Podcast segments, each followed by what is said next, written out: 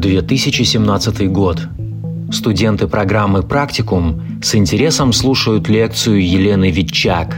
К школе управления Сколково как постоянный профессор она присоединилась буквально накануне. Курс ее лекций идет плотным потоком три дня. На протяжении этого времени 40 предпринимателей и бизнесменов активно впитывают информацию о передовых практиках HR и управления людьми. По итогам модуля профессора традиционно получают обратную связь от студентов. Такой подход помогает докручивать создаваемые в школе Сколково образовательные продукты. Здесь Елену ждет неприятный сюрприз. Студент из Казани ставит ей оценку 2, и это по десятибальной шкале. Ничего из озвученных практик применить у себя я не могу. В моей компании работает 50 человек. Возможно, эти знания прекрасно подойдут владельцам бизнесов с большими масштабами, но в моем случае они совершенно бессмысленны. Для Елены наступил момент рефлексии. До сих пор она вспоминает произошедшее как ценный и важный урок. Ты можешь владеть актуальным контентом, рассказывать о самых ярких практиках HR-цикла, управления персоналом и работы с командой. Но даже лучшие инструменты, выведенные в условиях больших корпораций, разбиваются о масштабы небольших бизнесов.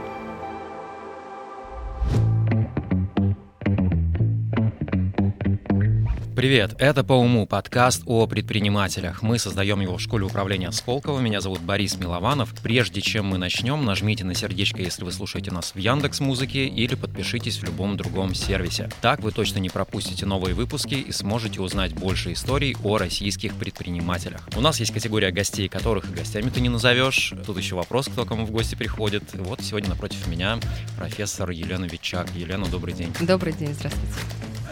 Елена, на вскидку, сколько контактов предпринимателей в вашей записной книжке? Недавно я считала, у меня контактов порядка пяти тысяч. Ну, 500 так точно есть. Не знаю, много это или мало. Мне кажется, это довольно большая выборка. Мы просто изучаем особенности предпринимательского мышления, все время пытаемся выводить какое-то правило. Пытаемся найти схожие моменты у предпринимателей. Ну, как правило, они уже там все понятны, да, то есть там энергия, поиск возможностей там и так далее, и так далее. Но мне стало интересно в какой-то момент, а в какой плоскости лежит то различие, которое должно, условно, меня, предпринимателя, отличать от других предпринимателей? Есть у вас какое-то наблюдение? То, в чем я имею большую насмотренность и большую, наверное, чем другие, а мы говорим про управление людьми, про организационную психологию, про поведение людей в организации, неважно какого размера, то ключевая история, наверное, следующая. Ну, наверное, предприниматели, те, которые на, вот вам интересны и мне всегда были интересны, это люди, которые очень-очень-очень глубоко в операционном операционки, то есть, по сути, они достраивают компанию собой и наоборот. У нас есть шутка, она может быть жесткая, но очень точная, что любая компания — это продолжение комплексов неполноценности собственника. Вот что касается mm-hmm. предпринимателей, это прям всегда очень ярко на лицо, потому что они 24 на 7 в бизнесе, они сами принимают решения, если компания небольшая, это абсолютно ручное управление, и как бы ты этим живешь. Это их жизнь, это действительно их энергия, как бы это, это, это, это их, вот это все для них. У корпоратчиков всегда другая история, это, как правило, наемники, которые как бы получают получают заработную плату разного рода, да, которые решают свои задачки, они отличаются. И я всегда говорю, что у предпринимателя а, одна очень важная задача, как из банды наемников, а, сделать команду, конечно, как из банды наемников, я еще раз это повторю, сделать команду своих последователей. У корпоратчиков задача такая же, решается по-другому, ресурсов гораздо больше, как бы, да, но вот основное различие это вовлеч... уровень вовлеченности, уровень принятия решений, это риски, которые берет на себя предприниматель, и меньшие ресурсы по сравнению с э, средним крупным бизнесом. Может ли предприниматель быть неуверенным в себе? Ну, то, что мы видим, как правило, да, то здесь, здесь зависит, ну, слушайте, мы же все, как нормальные люди, знаете, есть такая искривая, моя любимое развитие о том, что любой человек, который начинает что-то новое, он всегда не уверен в себе, он проходит эту долину скорби, как мы ее называем. Mm-hmm. Сначала все плохо, ничего не получается. И это как раз не связано, кто ты предприниматель, или ты на зарплате, или ты вообще ты что-то начинаешь делать новое, не получается. Если говорить более широко, вот тут прям философски сразу в десяточку вопрос задали. Слушайте, э, любой человек может быть не уверенным в себе. Предприниматели, как правило, в чем-то уверены, но просто не обладают нужными знаниями. Опять же, если мы говорим про управление людьми и командами в организации, даже если их 25 человек, если, даже если это ручное управление, просто не хватает часто знаний про mm-hmm. это. А про это, между тем, про организационную психологию написаны горы учебников, куча диссертаций. Самые популярные темы, знаете, какие? Корпоративная культура и лидерство по управлению, по отношению к другим людям. Тысячи про это написано научных работ. Кто их читает из предпринимателей? Никто. Поэтому очень часто неуверенность, она построена просто на незнании. С другой стороны, каждый человек имеет фундаментальное право не знать. Нас нигде этому не учили. Я всегда смеюсь на лекциях, что если мы переберем свои дипломы, то мы не найдем, где бы нас учили коммуницировать с другими взрослыми людьми. Раз. Угу. Нас этому не учат. Ну, просто объективно. И нас нигде не учили, как управлять другими взрослыми людьми. Потому что, по сути, работа предпринимателя какая? У него есть идея, у него есть мнение, как правильно. Как правило, это мнение на чем-то построено. И у него практически нет знаний. И дальше все интуитивно, где-то через авторитаризм, где-то через отца родного, ну, разные модели управления. Ну, то есть ты пытаешься создать команду последователей, которые за тобой почему-то должны пойти. Ну и предприниматели очень часто верят в то, что если они заражены так своей идеей, то и всех остальных это интересует также, что, как правило, не так. Классное замечание по поводу того, что нас не учат коммуницировать с другими взрослыми людьми. На каком этапе, по-вашему, нужно давать человеку такие знания? Каждому ли человеку нужны такие знания? И в какой форме это должно быть подано? Ну, с учетом того, что язык вообще, в принципе, ученые признали одной из самых свежих наших э, приобретений как человечество. Мы mm-hmm. совсем молодые в этом смысле юнцы. Я скажу цинично. Я думаю, что как только в твоем периметре появляются другие люди, от которых ты зависишь, а это как раз те самые команды ты формируешь, а немедленно начинает сыпаться вся вот управленческая идеология, все появляются управленческие проблемы, управленческие дилеммы, что делать, как принять то, что люди не такие, как ты. Я вам пример один приведу. У меня есть потрясающее упражнение, мы разбираем со студентами с моими модель ценностей Милтона Рокича. И там у каждого человека он выбирает и ранжирует свою систему ценностного ряда, что для него важно, что для него менее важно, и чем он готов, в общем-то, пожертвовать. Да? У меня недавно состоялся потрясающий диалог двух предпринимателей, у которого у одного на первом месте была дружба, а дальше мы разговариваем про то, ну хорошо, если для тебя дружба на первом месте, то ты как простраиваешь жизнь своей компании. И, естественно, выясняется, что только друзья, только те, с кем ты съел пуд соли, только те, кого ты знаешь, только те, кому ты можешь доверять. Ну, то есть человек из-за своего ценностного ряда, он выстраивает модель дальше такую же, как вот у него в голове. Дружба — это главное. И с ним села барышня, тоже предпринимательница, очень успешная. И у нее на первом месте была красота, эстетизм. Там есть такое слово. Понятно, она занимается дизайнерским бизнесом, она себя там все реализовала и так далее. И человек мне говорит, я бы вот ее в жизни на работу не взял. Она говорит, почему? Он говорит, ну, это хорошо, если не психическое нездоровье, как бы, да, то есть что для тебя красота... А у него красота на 18-м, чтобы вы понимали. Mm-hmm. И вот это очень интересное размышление про то, что то, что в твоей голове, ты так и простраиваешь жизнь своей компании. Поэтому вот возвращаясь к вашему вопросу, неуверенно можешь быть, не знать можешь, а, ну и вот начинается вся эта проблема, когда появляются другие, а они, как правило, совершенно на тебя не похожи. Мне так интересно всегда проводить параллели там, из мира бизнеса или предпринимательства к своей жизни. Просто вы сейчас, когда рассказывали об этом, я подумал, что забавной иллюстрацией этого может быть процесс создания кино, когда у тебя перед глазами сценарий, и ты уже все себе представил, но потом приходит там оператор-постановщик, который говорит, нет, тут давай, знаешь, сделаем вот так и так и так. Потом приходит художник-постановщик, который говорит, нет, здесь вообще нужно по-другому. Потом появляются актеры, у которых вообще там свое видение этих персонажей. И uh-huh. в итоге вы вместе делаете что-то вообще третье, не то, что ты себе представлял. Вероятно, и в бизнесе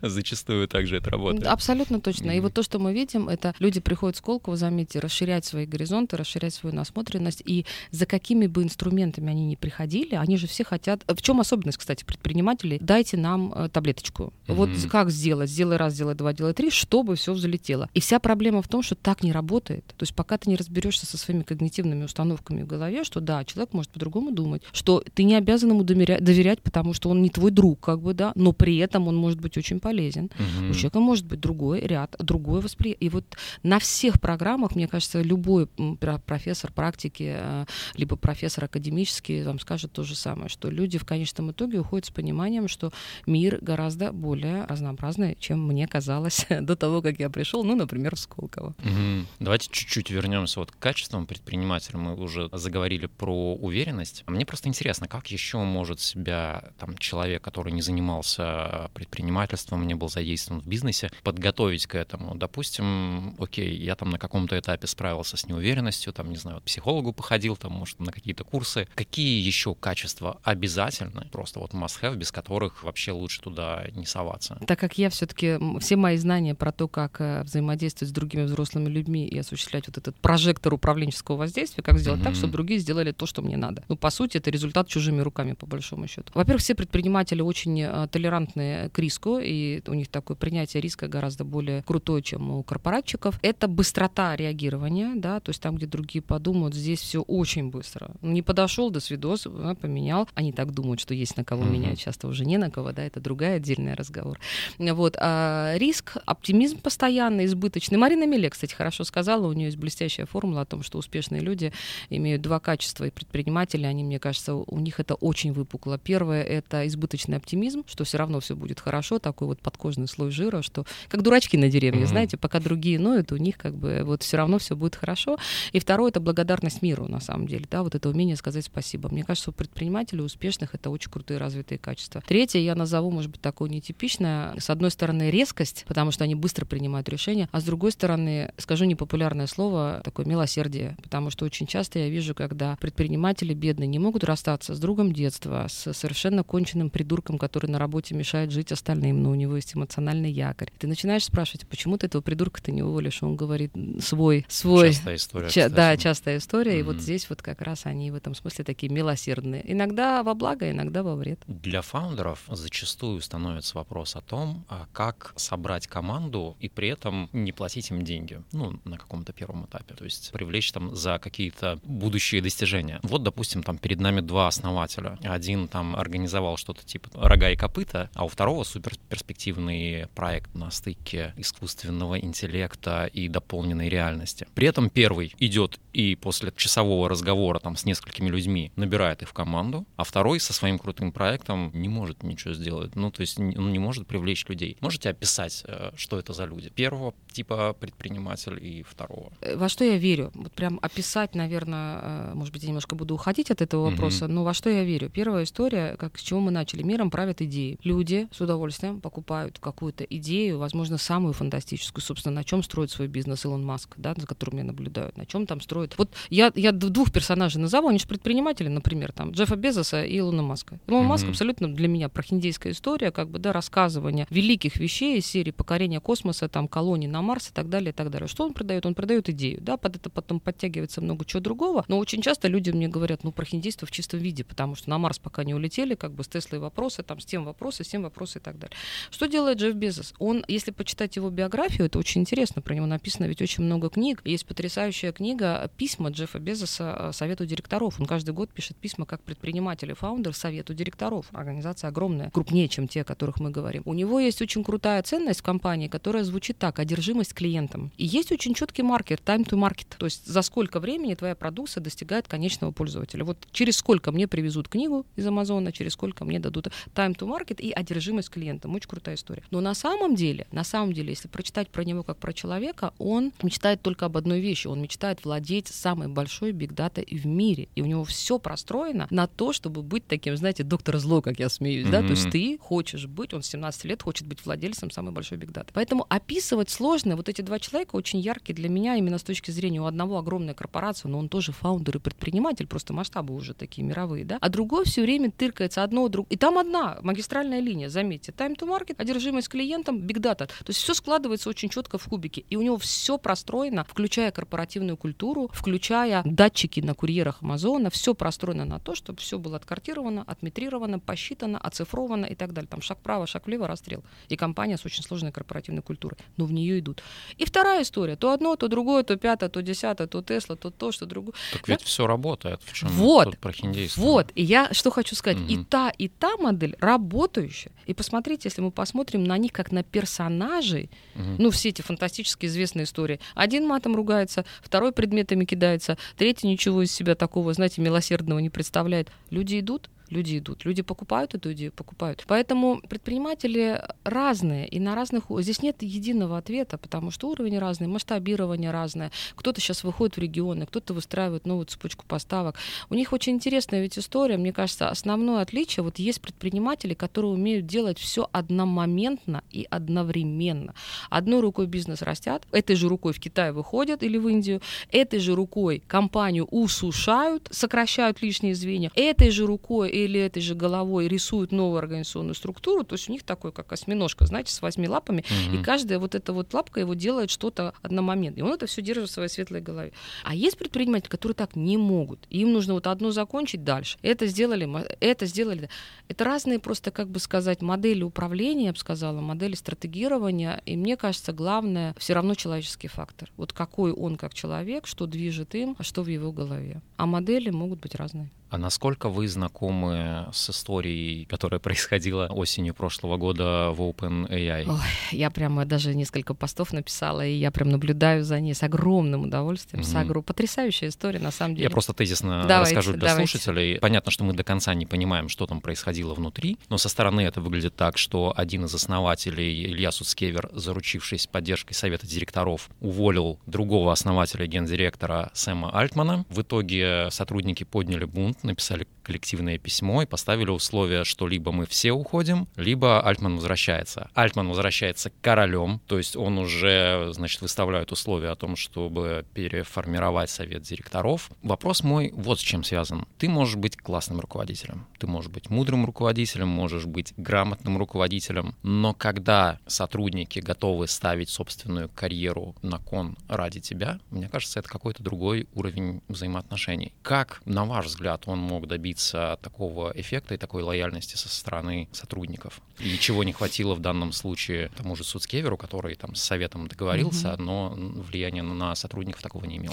Но мне кажется, этот кейс вообще будет через какое-то время, я его возьму для себя, я хочу какого-то такого логичного завершения, осмысления и посмотреть, под каким соусом крутить, но я как преподаватель организационного поведения и HR, для меня это, конечно, кейс про корпоративный конфликт, для меня это, конечно, кейс про стейкхолдеров, про коммуникации, потому что mm-hmm. и про, знаете, как сказать, у нас ведь в HR мы очень любим две развилки карьерные, когда человек растет как специалист и эксперт. Ну вот Сэм в данном случае, да, он такой классический человек, держатель всех знаний, по большому счету, потому что, с одной стороны, он отец-основатель, а с другой стороны, он по хардовой части тот человек, который, по сути, создает мировую повестку, в общем-то, в области искусственного интеллекта. То есть у него еще и с головой все нормально, у него mm-hmm. хардовая часть очень крутая, да, он не просто руководитель и не просто отец-основатель. Ну, Сускевер тут тоже. Очень... Да, mm-hmm. да, но я про, про того все-таки, кого выгнали, а потом вернулся да, да, королем, uh-huh. да, потому что там это все-таки разговор, наверное, про какие-то такие, знаете, взаимодействия со стейкхолдерами. То есть мне бы здесь, конечно, я бы сказала так, что то, как Илья это сделал, выходец наш, господи, из Нижнего Новгорода, прости, господи, да, то, как он это сделал, но он просто облажался именно по многим фронтам, там, не отработки стейкхолдеров. Я думаю, была за этим какая-то идея, нам про это, конечно, сейчас уже не скажут, но это лишнее подтверждение того, что ты не можешь просто так вычленить ключевое звено, и, видимо, популярное ключевое звено, да, на котором люди считают, что вот на нем все держится. Ну и, соответственно, я думаю, что коллеги, персонал увидел в этом большую угрозу для себя, для своих собственных карьерных развилок и так далее. Акционеры в этом увидели падение акций, потому что репутационно все сделано, сделано было безобразно, ну и так далее. То есть для меня это кейс про популярность руководителя, про лидерство, кейс про взаимодействие с разными уровнями стейкхолдеров, но этот кейс, наверное, могут рассматривать и на коммуникациях, и на... Егор Переверзев был, наверное, его взял для своей темы влияния, потому что очень крутой кейс, да. Светлана Миронюк, наверное, взяла бы это для работы со стейкхолдерами, потому что здесь явно были неотработанные группы стейкхолдеров. Она и взяла, кстати. И вз... mm Да, вот, но здесь есть прямо о чем покрутить. Там Моти Кристал, наверное, этот кейс взял бы для переговоров с террористами, потому что mm здесь, да, как он любит. Ну, то есть каждый бы вытащил что-то свое. Кейс потрясающе интересный. Я думаю, о нем еще напишут книги и будут разбирать на лекциях. Вот интересно, я люблю просто проводить параллель э, этого кейса с э, Uber, угу. потому что похожие ситуации там и там был э, сговор внутри совета директоров, но если в случае Uber там э, были очевидные репутационные риски, которые создавал основатель Трэвис Каланик, то в случае OpenAI тут очень много вопросов. Угу. То есть а я, знаете, думаю, почему так, чтобы не претендую. Угу. Вот э, нет здесь какого-то у меня, я все время тоже про него думаю. Мне кажется, на кону разное. Вот если мы посмотрим на ситуацию с OpenAI, на кону, ну, по сути, ну, кто у них конкуренты, где у них альтернатива, где у них, как бы, да, те, кто с ними. Угу. Они такие сейчас в моменте монополисты, мне кажется, да. И на кону если послушать Татьяну Черниговскую, она меня потрясла последним своим выступлением. Она разговаривала с кем-то вот близких к уважаемым людям, о которых мы говорим, там Сэм Альтман, либо там Илья, да, а, и она у них спросила, а вы вообще как себя сами-то чувствуете? Они сказали, очень тревожно, потому что мы уже не понимаем, как там происходит события, mm-hmm. потому что, ну, как бы машинное обучение и все, что связано с искусственным интеллектом, происходит там глубочайшее а, продвижение внутри, о котором сами специалисты, которые они, в общем, чувствуют себя достаточно беспомощно, они не понимают сейчас там ни обмена информацией, ни уже как бы каких-то новых черт, которые этот искусственный интеллект приобретает. То есть на кону разное. Ну, что такое Uber? Ну, как бы, да, репутация в чистом виде, стоимость акций и так далее. А здесь, по сути, собственно, на кону мы. Mm-hmm. как бы, ну, грубо... правда. Да, правда же? Там история человечества, как бы наше будущее. Бог его знает, в чьих руках это все окажется. И вот в этом смысле, конечно, потрясающе интересное время. Согласно некоторым слухам, одной из версий, скажем, того, что произошло, был страх внутри совета директоров того, что что вокруг Сэма Альтмана в компании сложился культ личности. Насколько это вообще опасное явление? В бизнесе. Э, вот вам спасибо, Борис, за эти параллели, потому что сейчас я наконец могу сказать свое любимое для предпринимателей. Дорогие товарищи предприниматели, у вас огромный большой соблазн, так как людей мало, люди ценные, и если это звездочки, которых вы удерживаете, они очень часто становятся неприкасаемыми, незаменимыми. И я сейчас скажу очень цинично, и в конечном итоге предприниматель говорит, никого уволить не могу, все бесценны, как бы, mm-hmm. да, и на них все держится. И для меня это очень серьезная управленческая дилемма, разговор разговора про неприкасаемых, про незаменимых. Есть, знаете, в управленке, там в моей дисциплине я всегда привожу пример такого бас-фактор называется, когда я говорю, представьте, что всю вашу ключевую команду завтра сбил большой красный автобус. Они живы, но на работу в ближайшие несколько месяцев не выйдут. Кем вы их замените? И вот эта внутренняя установка, что что бы ни случилось, что бы ни происходило, любого из них я могу поменять, я сейчас циничные вещи говорю, но это жизнь. Ты должен иметь замену, ты должен иметь вторую линейку. Сейчас люди выбывают... И они после... должны это понимать. Сто процентов. Угу. И сейчас люди выбывают, особенно вот ковид и вот пять лет вот этих интервенций. Это как я мечтаю, знаете, чтобы вы меня спросили, а люди-то как себя чувствуют? Я вот последние Черных цифры... Да-да-да. Люди чувствуют себя в состоянии великой усталости. Угу. Смотрите, Сатя Наделла, майкрософтовский, написал в прошлом году потрясающую статейку, очень незатейливую, малюсенькую, на две страничку, типа поста. Что написал? Он ввел термин паранойя производительности. Люди показывают сумасшедшую вовлеченность, участвуют во всех опросах, говорят, мы хэппи, мы счастливы и так далее, а производительность и эффективность на нуле. Угу на нуле, и мы в этом разрыве, да, что люди устали, измотаны, измучены, это отдельный разговор. Вот, чтобы закончить мысли про незаменимость. Преемственность, скамейка запасных. Что если, как Слепаков поет, а что если нет? А что если завтра их нет у тебя в периметре? Таких, как Сэм Альфман или таких, как Илья, да, нету. Все, и ты один опять остался. Где ты их берешь? Кто остается? Где эта малышня, которая подрастает? Что я про них знаю? Что я про них понимаю? И вот это все очень серьезные размышления, уже близкие к HR. И как ты это все налаживаешь? Знаете, есть компании, сейчас я просто пример приведу, которые делают, что радары компетенции. То есть никого уже не интересует ни должностная инструкция, ни трудовой договор, ни роль, которую человек исполняет. Интересует, что конкретно человек может делать в твоей компании. И это гораздо шире, чем вот эти все вот формальные такие вот наши параметры трудового права. Вот об этом точно надо думать. В моем опыте управления самыми непредсказуемыми людьми всегда были те, на которых невозможно влиять деньгами. Я помню, что однажды ко мне подошла девочка, которая работала у нас полтора года, и она говорит, слушай, а какая у меня зарплата? Она как за все это время даже... Не интересовалась, Да, да, да. Для меня было загадкой, а зачем тебе ходить на работу? Ну, очевидно, ей, видимо, было интересно просто то, чем она занималась. Но в то же время ты понимаешь, что как только человеку надоест, в тот же день он пишет заявление и уходит. При этом ты понимаешь, что это ценный сотрудник, потому что он с интересом выполняет то, что он делает. Какие еще виды мотивации существуют, вот, кроме денег и идеи? М-м, потрясающий вопросик. Знаете, как я всегда смеюсь. В конце ковида американцы померили Маккинзи, который еще был у нас, сделал великое исследование, которое назвал также по великому Маккинзоиды скромных путей не ищут. Они назвали тренд, который видят как великий исход. Угу. Великий исход. Он о чем? Люди кладут заявление, причем всегда заявление кладут те люди, которых которых вы, в принципе, не собираетесь увольнять. Я всегда смеюсь на лекциях, я говорю, в чем проблема-то ваша? От вас уходят те люди, которых вы не планируете увольнять. А те, кого планируете, вы их вынести не можете. Вы их в дверь, они в окно. Вы их туда, они с трудинспекцией. Вы им, значит, бумажку, а они вам адвоката, да? Так вот, уходят те, кто, кого вы не хотите увольнять. Уходят, как правило, хорошие эти звездочки молча. И они с вами ни о чем не торгуются, заметьте, да? Они кладут заявление, говорят, до свидания, я пошел. Макинзоиды выявили потрясающие причины, они там проанализировали очень большую выборку, по каким причинам люди стали класть заявления. И я смеюсь, я говорю, посмотрите, что с нами сделал ковид, и три года ковида, вот два года нашей СВОшной истории, ну, пять лет интервенции, в общем-то, большой, серьезной. Топ-3 причин, по которым люди стали уходить. Сейчас только вдумайтесь, да. Первое, моя компания обо мне не заботится. Ну, с каких это пор у компании была роль заботы о сотруднике, mm-hmm. да? Пришел, договор трудовой подписал, поменял свои знания на деньги, и как бы ты свободен. Компания обо мне не заботится, моему начальнику нет до меня дела. И это отдельный большущий разговор про роль тех самых средних линейных руководителей, которые стоят между предпринимателем и людьми, которые делают бизнес. Да, к счастью, у предпринимателей в небольших компаниях почти нет вот этой прослойки безобразной, которая не обучена, не лояльна, не знает, пытается все время удержаться любой ценой. В крупных корпоратах с этим беда прям, да, потому что вот этот офисный планктон, он не дает ни трансформации делать, ни изменения и так далее. А у предпринимателей полегче, но тоже есть такая проблема. Итак, компания не заботится, руководителю до меня нет дела, я не чувствую, что я важный, что я ценный. Вот как бы где здесь трудовое право? Здесь mm-hmm. разговор про смыслы, здесь разговор про интерес, здесь разговор про большие задачи. Очень многие, особенно молодежь, хотят сейчас менять мир и как бы вот эти смысловые истории, экологическая повестка, да, а, я меняю мир, я делаю его лучше, я хочу в этом участвовать, я хочу влиять. Вот эти все вещи очень крутые.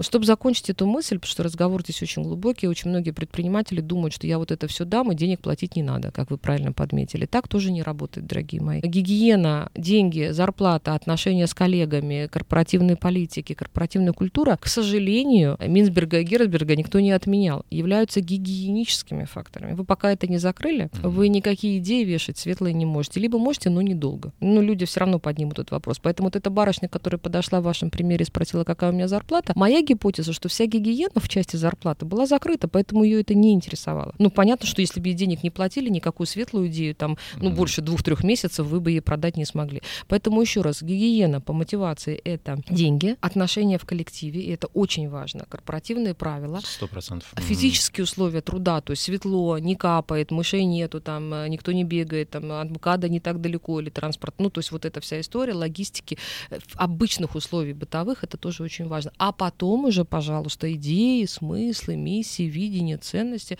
вот whatever, хоть на Марс запускайте. Это уже как бы, когда гигиена закрыта. Корпоративная культура. Кто вообще в компании должен этим заниматься? Первое. Второе, для чего это вообще? Давайте я начну с конца, потому что это прям такая тема на Нобелевку. Так как я все-таки верю и абсолютно убеждена, что все компании от стартапов 30 человек до Сбербанка, в котором там больше миллиона, или РЖД, который является странообразующей компанией, там миллион численности, да, вот как бы от 30 до миллиона, все компании озабочены одним и тем же, конкурируют за одно и то же, имеют одну и ту же проблему. В России катастрофическая ситуация сейчас с персоналом. Катастрофа нас ждет на ближайшие 15 лет, да, поэтому конкурируют конкурируем за одно и то же. И вот если говорить о том, что вы спросили меня про мотиваторы, здесь, конечно, сейчас компании стоят в истории. Мне кажется, очень важная тема для любого предпринимателя провести ревизию того, что у меня есть вообще применительно к людям. Система мотивации, как я привлекаю, что я делаю, где меня видят, как работает мой EVP. То есть вот я прям программу про это сделала, кстати, сотрудника клиента трехдневная. Она про то, как вот на каждом этапе понимать, на что, куда смотреть. Mm-hmm. Вот. Мы начали с того, что предпринимателю очень сложно внедрять полноценный чар-цикл, но я хочу сказать, что тема управления опытом и EGM, это Employee Journey Map, я сейчас прям накидаю понятие, но предприниматели, люди хватки, они сразу возьмут. У тебя ключевая, важное, мне кажется, размышление, которое вот сейчас у меня все предприниматели на программе берут, это человекоцентричная модель HR, когда ты понимаешь, что довольный сотрудник равно довольный клиент. И все, что ты делаешь применительно к своим клиентам, ты должен делать применительно к своим сотрудникам, потому что они для тебя внутренние клиенты. Что показали все исследования? Если недоволен человек внутри, неважно, неважно по каким причинам. Их может быть тьма, их надо разбирать. Там нет средней температуры по больнице. Курьер в озоне недоволен один, менеджер недоволен другим, финансовый директор может быть недоволен третьим. Это разные кластеры должностей. Но если вот эти твои внутренние клиенты им плохо, то и твоему внешнему клиенту, который делает тебе бизнес, тоже нехорошо. Все исследования подтверждают это. Я вот понял, что мне не хватает матчасти ага. здесь, потому что давайте вот разберем, что мы относим к корпоративной культуре, помимо того, что мы договариваемся. Давайте вот так вот мы можем себя вести, а вот так не можем. Что еще туда входит? А да-да, я же на тему главное, на ваш все что угодно рассказала, кроме корпоративной культуры. Точно, спасибо, Борис. Корп-культура. Штука сложная, и чтобы закончить мысль, так как конкурируем все за одно и то же, у тебя появляется одно конкурентное преимущество. Это культура твоей организации. Mm-hmm. Ничего другого, на мой взгляд, на ближайшие 10 лет не будет. Теперь дальше, что такое культура? Ну, миллион определений. Есть официальная, базовая, научная, что культура — это набор верований, правил, обычаев, там, корпоративной мифологии. И вы правильно сказали, человек приходит в компанию, понимает, вот так здесь можно, вот так нельзя. Вот за это меня поощрят, а за это меня нахрен вынесут из этой компании. Вот так себя вести хорошо и будет мне счастье, а вот так делать не надо. Или человек приходит, смотрит на компанию, думает, ага, у компании написано на стене честность. Зашел, месяц поработал, все воруют. Ну, как бы я тоже с ними. Что я, мало тут, что на стенах написано. Люди воруют, я с ними. Люди ведут себя плохо, я с ними. Обсуждать руководство можно, я здесь. В курилке можно поболтать, я тут. То есть это некий свод правил, но есть у меня мои студенты, они же мне постоянно выгружают совершенно ценные какие-то мысли. И один студент хорошо сказал, он говорит, Лена, культура — это банка, трехлитровая банка с солеными огурцами. Вот какой рассол, такие огурцы. И в этом смысле очень такое смешное, но очень глубокое определение. Поэтому это действительно, как можно себя вести как нельзя, чего делать, чего не делать, то, что отличает нашу компанию от всех остальных. И опять же, и здесь как раз, вот помните, я говорила про собственников, там для кого-то дружба, для кого-то красота, для кого-то mm-hmm. деньги и так далее. Очень часто вот эти элементы корпоративной культуры, они продолжают, собственно, мысли и размышления личной собственника. Поэтому, продолжая ваш вопрос, кто за это отвечает? На мой взгляд, отвечает вся компания. Я знаю одну компанию, в которой достаточно крупную, в которой на стратегической сессии были разработаны главные ценности, ну, то есть вот что мы делаем, что мы не делаем, как мы себя ведем, как мы себя не ведем, что мы делаем применительно клиенту, что мы делаем применительно к нашим людям. И желательно, чтобы это совпадало, а не на разрыв было, да. И потом каждый топ-менеджер взял одну ценность. Один взял там гибкость, один взял открытость, один взял одержимость клиентом, и дальше ее в компании, то есть, во-первых, он сам демонстрировал, mm-hmm. что вот она, эта модель ролевая. Если мы к клиентам так, то мы и к людям так. Если мы вот это делаем, то вот вот вот наша ролевая модель. Поэтому поддерживают все, измеряют, замеряют, э, участвуют и разговаривают про это все. Точно один предприниматель и один фаундер не может за это отвечать. И ровно так же последнюю мысль скажу, никакой HR, даже самый лучший, эту штангу на себя брать не должен. То есть это не идея про один в поле воин. Нет. Но если ты собственник, который понимает, что хочет, который понимает, какая модель поведения меня устраивает, который верит в то, что вот эта модель поведения людей приведет к успехам в бизнесе, тогда как минимум выгрузи это, артикулируй и скажи, что ты хочешь от людей. Вот я как раз хотел спросить, насколько естественной должна быть катастрофа, эта история? Катастрофа. Угу. То, что я вижу, вот собственники, у которых есть в голове своя модель мира, они про нее торжественно молчат. У меня каждый раз вопрос, ты что про это молчишь? Ты что mm-hmm. думаешь, что люди сами проснутся, покушают кашки, овсянку, придут на работу, посмотрят, получат зарплату и скажут, ага, вот что Боренька от нас хочет, оказывается. А мы-то тут все тыркаемся не туда. Я знаю, почему я так э, немножко ерничаю на эту тему, потому что я знаю массу историй, когда собственник зовет HR, и HR ничего не говорит. Сделай проект корпоративной культуры. HR потом приходит ко мне и говорит, Лен, что он хочет? Это вот, кстати, вопрос коммуникации, потому что я лично за собой часто наблюдал, что я жду от человека то, что мне кажется очевидным, а они потом говорят, а что ты не сказал? А что ты не сказал? Да. Вы я знаете, типа как должен понять? Я, я в Сколково потрясающие мудрые люди на всех уровнях. У меня был к вопросу тоже об истории. Значит, профессора обычно выходят с лекции, когда и могут попить кофе внепланово, вне кофе-брейка, mm-hmm. когда группа либо работает, либо что-то делает, либо играет, ну, то есть идет какая-то фасилитация, и вдруг тебе... А я большая любительница кофе, и я вечно вылетала на кофе-брейк, когда кофе-брейк уже заканчивался. Mm-hmm. Все уже зашли, кофе попили, я не успевала, меня отвлекали разговорами, я выходила. И удивительное дело, я подходила все время к кофемашинам, вечером и, значит, пыталась налить себе кофе, у меня никогда не получилось. Вот у меня был какой-то момент, когда, наверное, год меня разрывало, прям долго меня разрывало. И тут я, значит, вылетаю в неформальный вот этот момент, стоит кофемашина опять погашая, значит, и стоит парень молодой, ну, Z классический такой Зетик Хоумлендер, лет, наверное, 19, у нас много студентов, волонтеров, там, подрабатывающих и так далее. И я весь свой пролетарский гнев вылила на него. Я говорю, да что же это такое? Профессор выходит, мы работаем, я хочу кофе, машина не работает, вы ее выключаете. И он так, знаете, нажимает элегантно на одну кнопку, кнопочку и говорит, подождите, женщина. Первый раз назвал меня парень женщина, я прям загрустила. А вот, и он мне говорит, подождите, женщина, она просто в спящем режиме, вам просто нужно нажать вот эту кнопочку и кофе по... Я нажимаю кнопочку, и он стоит и гениальную фразу говорит. Он говорит, иногда же лучше просто спросить, чем плохо думать о людях. Вот это к вопросу, Круто. кто нас. Да, поэтому вот и собственнику иногда проще сказать, что, дорогие собратья, сказать, ребята, мне важно вот это, я ценю вот это, вот это для меня представляется недопустимым, вот это я терпеть не буду. Угу. Давайте жить в истории. В конце концов, он хозяин этого аквариума. Ну, предприниматель, фаундер и собственник — это хозяин аквариума. Он не самая большая рыба в аквариуме. Это, кстати, очень большая ошибка часто собственников. Они говорят, я вот тут акула, я вот... И, соп... и, и люди так воспринимают. Я всегда говорю, он хозяин аквариума, хочет рыбок кормит, хочет рыбкам по голове, хочет вылил всю воду и выкинул и поменял, новых рыбок взял. Это его право, просто, ну просто по сути того, что он фаундер. И то, что он основатель там, и то, что он собственник, он владеет этим бизнесом. Но говорить об этом точно надо. Мозговые штурмы, страцессии, короткие разговоры, брейнстормы.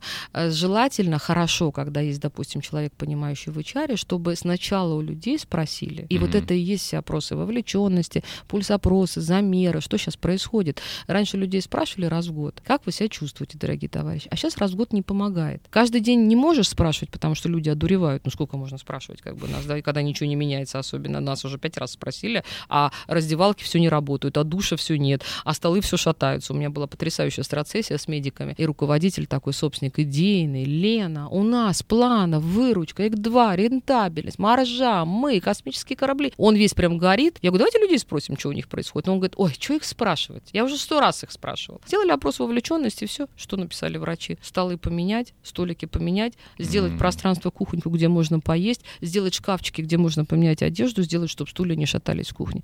Да люди вот этим, людей, люди вот из-за этого уходят. В последнем отчете вышки, вот я сегодня читала, потрясающие отчеты сделали Сколково и Высшая школа экономики. 30% людей, которые принимают решение об увольнении из-за того, что бытовые условия им не нравятся. Негде поесть, негде разогреть, воняет едой, кто-то кушает неправильно, не на том этаже, да, mm-hmm. там неважно, негде поменять покупать одежду, негде переобуться, нет шкафчиков, т -т -т -т -т. Зайдите в офисы крупных компаний, Авито, Тинькофф и так далее. Вот там же не хочется выходить с работы. Там настолько все продумано, классно и конкретно. Не потому, что это баловство, а потому, что это прямо влияет на производительность труда ваших людей. Если они не хотят уходить из офиса, потому что им там хорошо, возвращаясь к концепции довольный mm-hmm. сотрудник равно довольный клиент, то на это стоит тратить времени. Но эти плюшки должны попадать в потребности вашей целевой аудитории. И то, что хорошо курьера Озона, не равно хорошо для менеджера Тинькова, например, да, и вот здесь очень четкий разговор. Как раз э, хотел спросить, ну, э, вы как бы уже ответили на этот вопрос, хотел спросить, существует ли какая-то условная пирамида масла в формировании корпоративной культуры, потому что не скажешь ты э, в коллективе, а давайте вместе ходить на выставки, да, если там какие-то первичные потребности не закрыты, то есть это уже должен быть какой-то другой уровень взаимопонимания. То есть вот бытовые условия — это на это первом гигиена, месте. Да, это гигиена. Ну, смотрите, еще раз повторюсь, э, здесь не, даже не только пирамиды вы сказали, и, знаете, хочется встать и начать читать лекцию. У меня есть, да, да, извини, уж извините, знаний до, до, до балды, как говорится, хочется их выгружать. Вот есть такая пирамидка, в которых есть слова миссия, видение, ценности, компетенция. И вот это очень важный момент. Э, миссия — это то, зачем я компанию создавал. Я сейчас прям спойлер дам короткий. И собственники не любят про это разговаривать. И очень часто и не надо. Но видение — это то, куда моя компания идет, и это уровень стратегирования, стратегия. А дальше идет ценности. И ценности — это уже разговор про людей, что нам важно, то, что мы говорили, да, э, что для нас не, недопустимо, что какое поведение мы поощряем, и тогда вылезают вот эти вот слова, там, как я смеюсь всегда, самая популярная ценность — это гибкость в текущем мире, но, как сказал мне один собственник, он говорит, что это такое? Говорит, я что, должен на мостик становиться лучше или спагат делать шире? Но любые слова ценностного плана, моральные, этические, которыми вы пытаетесь продемонстрировать, а какое поведение должны демонстрировать реализовывать люди, чтобы легче реализовать стратегию, ведь mm-hmm. вы для этого делаете ценности не просто от балды, чтобы вам нравились слова, а чтобы люди демонстрировали поведение, основанное на этих ценностях, которое помогает реализовать стратегию. И вот это очень серьезное размышление, еще раз, страцессии, воркшопы, которые вот мы делаем, и там вылезают очень интересные вещи. То есть пока человек не поймет, а что конкретно я должен делать, чтобы демонстрировать вот эту ценность или поддерживать, или демонстрировать нужное поведение и так так далее. Я, в общем, делаю то, что я считаю нужным. Тогда не обижайтесь. Поэтому первая пирамидка — миссия, видение, ценности, компетенции. И компетенция — это минус четвертый этаж. Угу. Ну, то есть если мы начинаем с миссии, видения, ценности и все простраиваем правильно, то компетенции — это как раз а какие люди нам нужны, чтобы ценности поддерживали, ценности mm реализовывали стратегию, а стратегия помогает добиваться миссии. Ну, миссия — это прям такой, прям дзен. А вторая история — это вот как раз э, гигиена, не гигиена. То есть, а здесь у тебя не пирамида, но история гигиенических факторов, о которых мы уже много раз сказали. Это деньги, это отношения в коллективе, это физические условия труда, это корпоративная культура компании. Вот это все, к сожалению, гигиена. Хотя нам кажется, что как раз это космос, а это гигиена. В прошлом выпуске к нам приходила психолог Виктория Шиманская. Не знаю, вы знакомы? Знаю, знакомы, да. И мы с ней тут обсуждали, значит, терапию, и она рассказывала, что человек, который находится в терапии, вероятно, при правильном сценарии будет менять специалистов, потому что он проходит разные этапы, и для каждого нового этапа хорош свой специалист, который специализируется на той или иной теме. На какие, скажем, средняя температура по больнице, на какие этапы можно разделить жизнь бизнеса и какой тип руководителя, лидера будет наиболее эффективным на каждом из этих ну, жизнь бизнеса, мне кажется, лучше Исхака Адизиса никто не, не нарисовал, да, потому что там от гаража стартапа mm-hmm. до там стабильности, потом до быстрого роста, когда... Ну, то есть, если вы посмотрите, мы все время смеемся, это очень прям классическая такая история. Если ты начинаешь там развиваться, сел в гараже, создал там стартап, то у тебя одна история, все быстро, все бегом, все за все отвечают, как бы ты берешь людей, которые тебе нравятся, как бы mm-hmm. ты создаешь там команду мечты и так далее. Дальше ты выровнялся, и у тебя начинается период, ага, а может быть квадратиков не хватает, ага, а может быть KPI им докрутить, да, а может быть мне структурки не хватает, потому что, ну, как бы по нашим законам жанра, не психологическим, но управленческим, если у тебя в организации больше 150 человек, ты в мануалке больше управлять не можешь. Но это и соответствует пониманию числа Донбара, то есть ты 150 связей держишь, ты можешь ручное управление осуществить, а цифра свыше, это все, нужны уже квадратики, появляется бюрократия и так далее, да. Потом начинается там, допустим, и, и там другая история, то есть тебе нужны люди, которые могут все это успокоить, устаканить. Mm-hmm. На этом этапе, как правило, ретивые собственники начинают говорить, ага, мне нужен человек на операционку, мне нужен там партнер, который может вот это все, я бегу, а он там дальше должен эти кубики уже начать складывать в этом храме. Появляются процессы, аудит, квадратики, структурки и так далее. Потом начинается рост, как правило, у компании, и там, как мы смеемся, начинают, собственники вдруг начинают говорить, хочу, чтобы все в компании думали ебедой. Как бы все должны знать, что такое маржа. У меня был потрясающий кейс, когда мне шеф перед IPO вызвал, правда, была большая структура, но пример релевантен. Он сказал, я хочу, чтобы через два года любой разнорабочий, значит, на АЗС вышел и ответил мне, что такое в сапогах резиновых, и сказал, что такое ебеда, и как это влияет, значит, на показатели бизнеса. И мы все развернули для того, чтобы как бы все, весь HR развернулся на эту задачку. И, соответственно, здесь появляются KPI, здесь появляется MBO управление по целям. Вот сейчас, кстати, мы недавно имели дискуссию на Ембе, там потрясающий замес между корпоратчиками и предпринимателями, 70 человек, примерно пополам, 50 предпринимателей, 50 корпоратчиков. Очень крутые группы в Сколково сейчас приходят. И они говорят, а мы вообще KPI отложили в сторону, забили на них, потому что не получается с ними жить и работать, значит, мы на ОКР. А ОКР что такое? Это большая цель, которая как бы к деньгам отношения не имеет. Ну, то есть это сложный такой разговор, отдельный, да, и так далее. И вот поэтому этапы такие, как бы рост, у тебя, у тебя постоянно идет в бизнесе рост, взрывной или не взрывной, потом усушка, утряска, опять рост, усушка, утряска. На этапе усушки, утряски тебе нужны процессы, ревизия, аудиты, то есть тебе нужна такая опт, тормознул, клиент обидеться не должен, но внутри у тебя начинается усушка, утряска, и ты начинаешь резать, сокращать, операционку менять на проектный офисы, проектные офисы потом менять на платформы, потом у предпринимателей появляется в голове слово экосистема, я всегда смеюсь, да, и начинаются вот какие-то такие трансформации. Предприниматели, кстати, очень часто смотрят на крупные холдинги и пытаются оттуда что-то хорошее взять. Это вот очень интересно, кстати. Я перед тем, как, да. Э, значит, пойти на стартап-академию, нам дали в качестве рекомендованной литературы книгу «Стартап». Не помню, как называется. Слово «стартап» там есть. Автор говорит, что самая большая ошибка, которую только можно сделать э, в стартапе, это начать действовать да? как корпорация, как будто угу, ты корпорация. Угу. Да, извините, перебил. Да, да, нет, нет, угу. очень мудрая мысль, это правда, начать упорядочивать. Но еще раз, вы спросили про жизненные циклы. Опять же, возвращаясь, там, я считаю, что Адизис просто классик в этом смысле, там, книг про стартапы, ну, не знаю, так как я все-таки э, такой уже преподаватель, да, и, и давно, вот, э, то вот, вот в зависимости от того, где ты находишься. Ну, вот сейчас очень много запросов про масштабирование, да, например. Что такое масштабирование? Как сказал мне один потрясающий предприниматель, мы мой друг, мой студент, я 20-ю ембу закончила, и я помню, я Сережа Акульчев, я прям даже в эфире mm-hmm. скажу про него, потрясающий совершенно парень. А я помню, я ему позвонила, говорю, что тут запрос на масштабирование, на то, на другое, подскажи мне, какие примеры привести, я выхожу на лекцию, там для меня сложная аудитория, то все. Он говорит, Лен, ты передаем, что прежде чем масштабироваться, нужно сначала у себя в кор-бизнесе порядок навести, а потом выходить на масштабирование, потому что хаос, помноженный на хаос, он дает только x3 хаоса, как бы, да, потому что масштабирование. И я всегда говорю, когда мы работаем с группами вот нашими uh, Shift, которые, да, хотят вырываться mm-hmm. там в Китай, в Индию, там в Пакистан, и сейчас вот ever куда, в Ираны, Африка, Африка там, Бог. А я все время вспоминаю великого Акульчева, то, что ты сначала в кор-бизнесе порядок наведи, разберись там со своей моделькой, разберись там со своими компетенциями, да разберись, что ты... У меня, знаете, есть простой такой, ну, как бы вопрос, он сложный очень, но простой в исполнении. Я всегда говорю, а что вы хотите сохранить в этом масштабировании? Вот что не должно пропасть по-любому, когда вы начинаете... Ну, для меня масштабирование — это определенное размытие бизнеса. Ты начинаешь людей дергать, ты начинаешь лучших перетаскивать туда. Как правило, в сложных азиатских, особенно странах, собственники э, не могут найти там сразу быстро команду, они начинают лучших отгружать, микстовать, появляются кросс-культурные там всякие сложности, терки и так далее. У меня вопрос, ты что хочешь сохранить любой ценой? Какие компетенции должны остаться? Где твой бизнес, да, твоя организация? А вдруг там не получилось? Что должно сохраниться по-любому? Вот этот кор. У Гугла же был очень хороший. И, собственно, все крупные компании, вот здесь опыт корпоратов хороший, они говорят о том, что ты должен разобраться, какие у тебя роли, должности, компетенции, что у тебя должно сохраниться при любых изменениях и при любых трансформациях, на чем твой бизнес вообще держится, а потом уже докручивать то, чего тебе не хватает. Mm-hmm. Поэтому вот это, вот, то есть я что хочу сказать, наверное, так, чтобы вот не потерять эту мысль, что ничего сложнее человеческого фактора нет.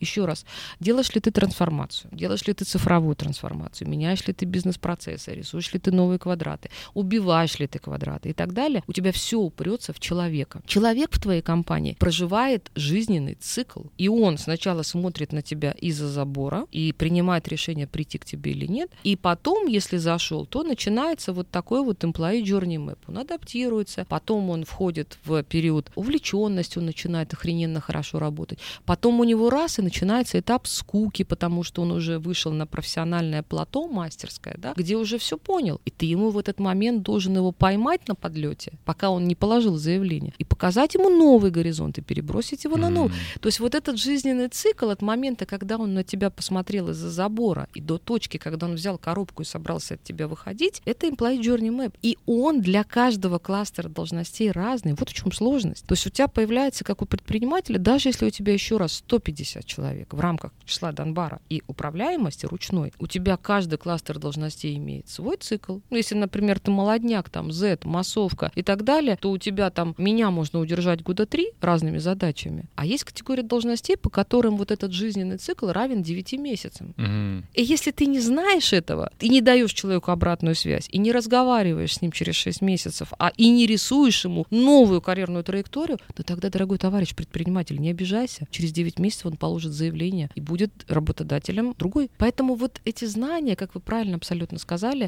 то есть есть там пирамидки, есть, они, знаете, такие, ну, то есть в 3D смотреть, то есть у нас там нарисовали пирамиду, протащили employee journey mm-hmm. map, посмотрели там, я даже руками машу, сейчас вы меня не видите, но я ими машу, да, посмотрели на гигиену, не гигиену, и у тебя вот из этих знаний складывается история под твою целевую аудиторию. Если ты смотришь на своих людей как на клиента, тогда ты понимаешь, что твои сотрудники сегментируются на разные ЦА. И каждой твоей ЦА нужно разное УТП. Я сейчас говорю абсолютно как маркетолог, хотя я HR в прошлом. Все, что ты делаешь для клиентов, лиды, воронки, измерения, холодное, теплое, путь клиента и так далее, делай все для своих сотрудников, и будет тебе счастье. В вашем преподавательском треке вы в том числе говорите об изменениях довольно а, часто. Да, это все время вылезает, да, просят. Да, вот есть такая категория управленцев, которых мы называем кризис-менеджерами, угу. для которых, видимо, в последние пять лет просто раздолье. Да. Вот. Как эти люди чувствуют себя в штиль?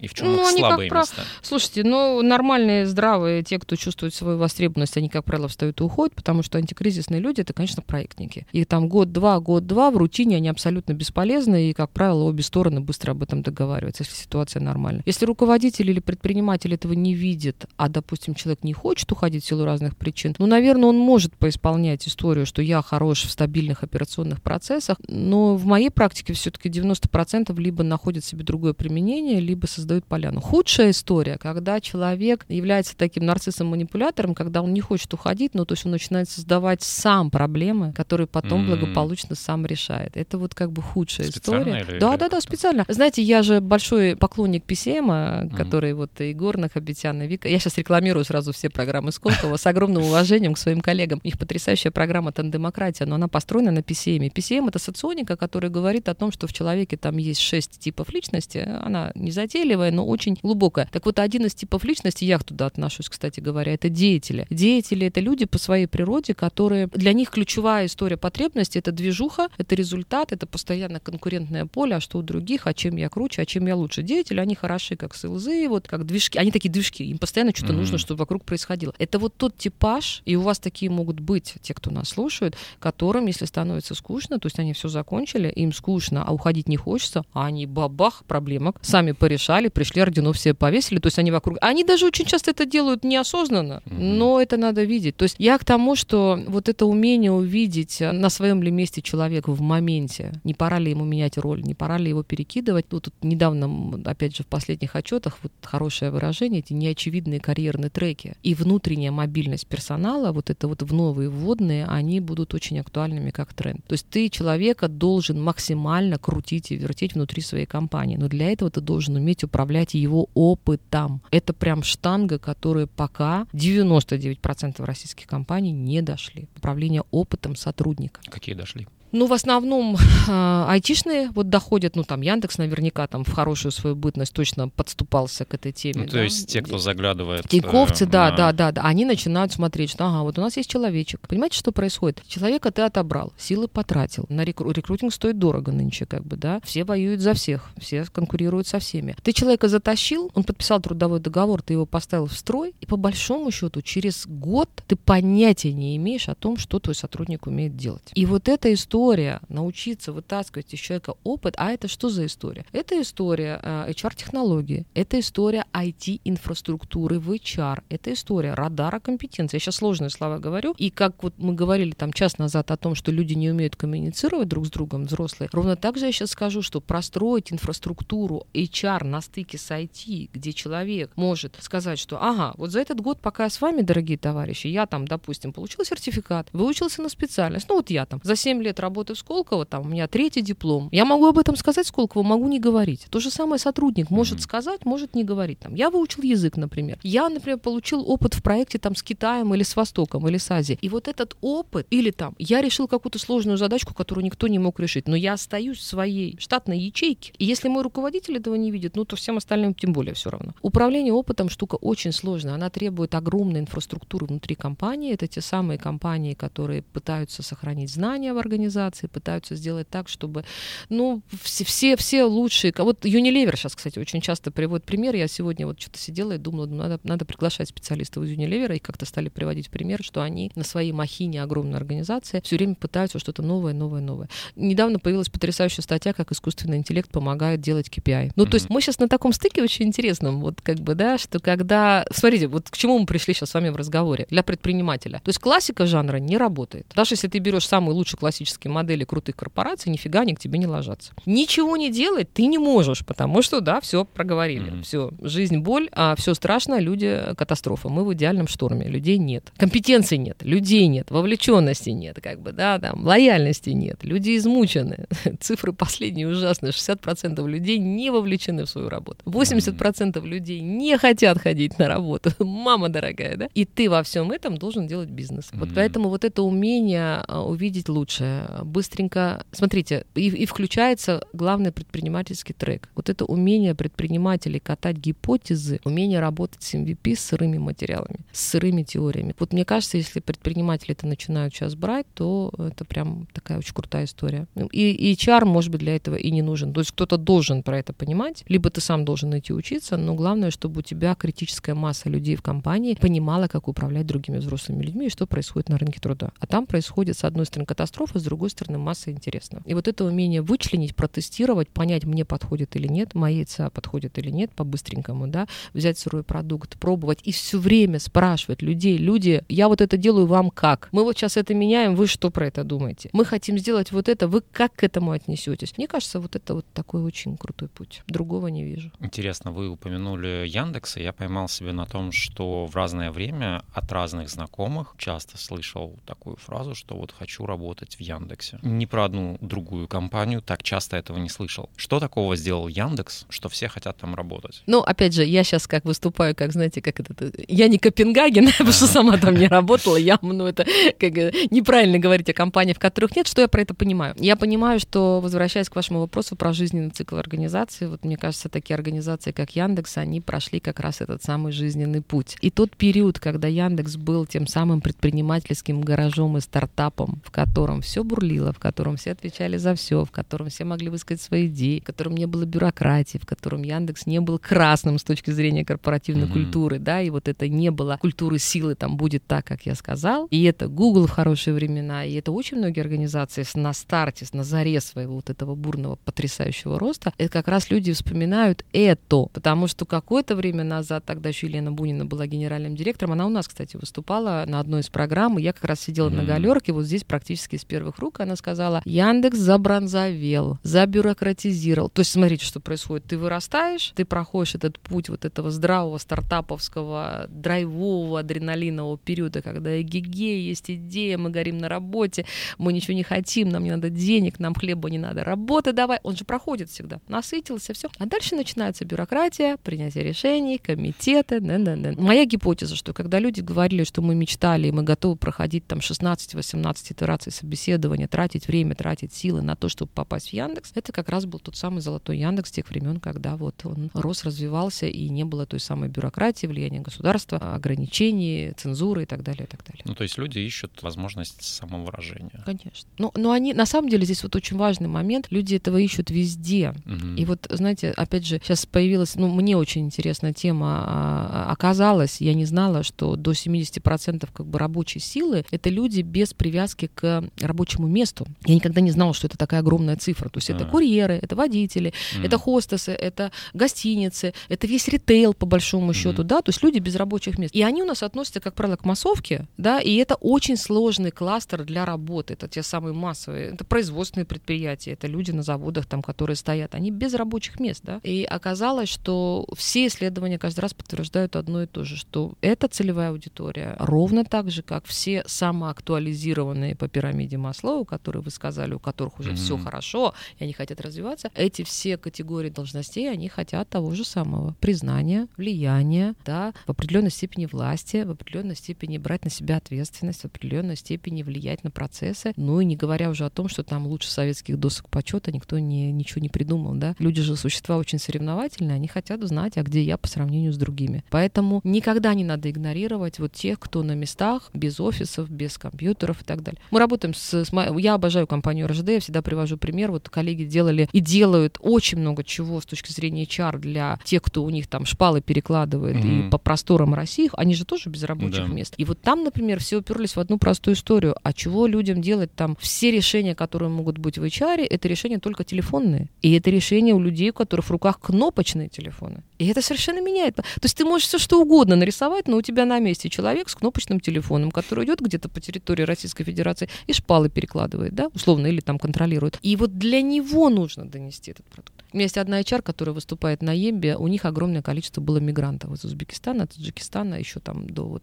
начала спецоперации. И она сказала, мы в какой-то момент поняли, что самое главное, что мы можем сделать, это давать им все инструкции, все нормативные документы на их языке. Mm на узбекском, на таджикском. И это оказалось самой крутой штукой. Круто, очень круто. Правда. Понимаете? Mm-hmm. Поэтому, когда я говорю еще раз, я 25 раз это про кукареку, это важно. Довольный сотрудник равно довольный клиент. Вот у меня на последней программе село 46 человек. Я удивилась, как собрались люди. Из них 80% было предпринимателей, 20 HR пришли. Хотя мы HR не хотели видеть на этой программе. Ну, как бы в моей голове программа не для них, а для собственников. Да? Вот в апреле мы стартуем. И, и они все, они берут эти знания про вот сотрудника, клиента, employee journey map, целевая аудитория, ОТП для людей, MVP для людей, та-та-та-та, как губки просто впитывают. А HR часто не отдупляют. Ну, mm. тут уж предприниматели берут гораздо быстрее, чем специалисты по управлению персоналом. Три книги, которые бы рекомендовали прочесть предпринимателям. Маленькие, коротенькие назову. Понятно, что люблю читать философию, обожаю предпринимателей, которые подходят, ссылаются на стоицизм. На... Ну, да, они, кстати, они... часто Ой, они такие умнички, я обожаю эти разговоры про систему. Ко мне один раз подошел собственник и говорит, Лена, вот это все хорошо, а где про системное мышление? Я думаю, елки-палки. Второй подошел, говорит, а почему стойков нету? Думаю, да что ж такое? Никому не угадаешь. Всем, значит, что бы я рекомендовала? Есть хорошая книга, называется «Нейробиология команд». Нейробиология команд. Я ее в Питере купила. Автор Бриата, скандинавская фамилия, ну, по названию люди найдут. Нейробиология команд. Она вся про групповую динамику, про командное взаимодействие, про конфликты, про вот прям, прям такая качественная, крутая, интересная. Вторая книга я бы рекомендовала, почему они не работают. Сьюзен Фаундлер, у нее две книжки про мотивацию, и там все про скрытые мотивы, про потребности, про нематериальную мотивацию, про то, где у них кнопка, про то, что большая ошибка думать, что человек мотивирован или не мотивирован. Он всегда мотивирован. Что-то mm-hmm. сделать, что-то не сделать, что-то сказать, что-то не сказать. И как раз культура его мотивирует на то, чтобы остаться равнодушным и сказать, да плевать, не моя зона ответственности. Или сказать так, не мое, но я попробую. Да? Это вот очень крутые размышления про мотивацию. Ну и есть хорошая книга Максвелл, почему хорошие лидеры задают э, правильные вопросы, по-моему, так она называется, она про вопросы. Все, что связано с вопросами, с коучинговым стилем управления, я считаю, что прям читать маст, прям знать, пробовать коучинг, пробовать фасилитацию, пробовать вот такие какие-то вещи. Ну, три вот таких. Что самое важное в предпринимательстве? Ну, это сложный вопрос. HR вы задаете самое. Знаете, тут я вспомню, наверное, Уинстона Черчилля великого. Он сказал, как он там сказал? Самое главное — это мужество продолжать. Mm-hmm. Мне кажется, вот эта история, знаете, я ее очень люблю, что в любой момент каждый из нас, никто не застрахован и всегда получает удар под дых. Вопрос только в том, сколько времени ты берешь на то, чтобы встать с ринга, да, после того, чтобы как ты получил. Поэтому вот эта история мужества продолжать от неудачи к неудаче, это прям очень крутая история. Это по уму подкаст о предпринимателях. Елена Вичак была у нас в гостях. Меня зовут Борис Милованов. Подпишитесь на нас, чтобы не потерять. И до встречи в новых выпусках. Пока. Спасибо. До свидания.